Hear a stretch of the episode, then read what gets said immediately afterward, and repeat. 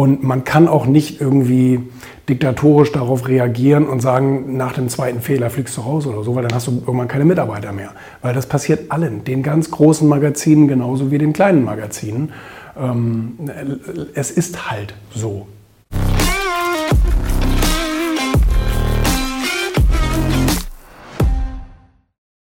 Ich muss diese Fehler jeden Tag akzeptieren und das ist ein Prozess, also es hört auch nie auf. Ähm, niemand macht gerne Fehler, ich mache auch nicht gerne Fehler, mache aber trotzdem häufig welche und meine Mitarbeiter machen auch ganz häufig Fehler. Und ähm, die Herausforderung bei uns ist immer, dass diese Fehler öffentlich, sehr, sehr öffentlich sichtbar sind und dadurch dann natürlich auch gravierend sind. Ähm, ich meine, inhaltliche Fehler ist, ist natürlich das Schlimmste, was du machen kannst, wenn du inhaltlich etwas falsch darstellst. Das musst du dann sofort korrigieren bzw. eine Gegendarstellung anbieten. Das ist klar. Das passiert uns zum Glück extrem selten. Was sehr häufig leider immer noch passiert, obwohl es mehrere Korrekturinstanzen gibt, dass wir eben ähm, orthografische Fehler machen.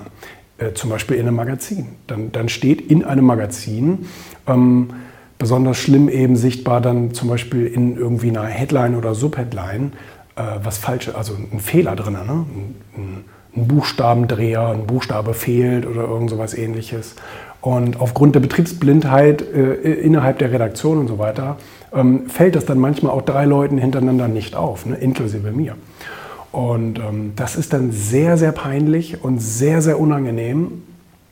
Und auch äh, der Mitarbeiter kommt sich natürlich vor, dann wie so ein Vollidiot. Ähm, aber es lässt sich nicht vermeiden. Und man kann auch nicht irgendwie diktatorisch darauf reagieren und sagen, nach dem zweiten Fehler fliegst du raus oder so, weil dann hast du irgendwann keine Mitarbeiter mehr. Weil das passiert allen, den ganz großen Magazinen genauso wie den kleinen Magazinen. Ähm, es ist halt so. So ärgerlich und beschissen das ist. Aber 99 Prozent der Inhalte sind richtig und ein Prozent ist falsch. Und natürlich fällt dieses Prozent dann einigen Leuten auf und darüber ärgert man sich auch verständlicherweise. Das ist überhaupt gar keine Frage. Mich ärgert das genauso wie, wie jeden der Mitarbeiter auch, die dann diesen Fehler begangen haben. Und ähm, ja, man kann einfach nur sagen, solange Menschen für die Sachen verantwortlich sind, werden da Fehler rein, äh, drin passieren. Ähm, Ob es mit den Maschinen besser wird, weiß ich nicht, weil auch dem Korrekturprogramm fallen manche Fehler nicht auf.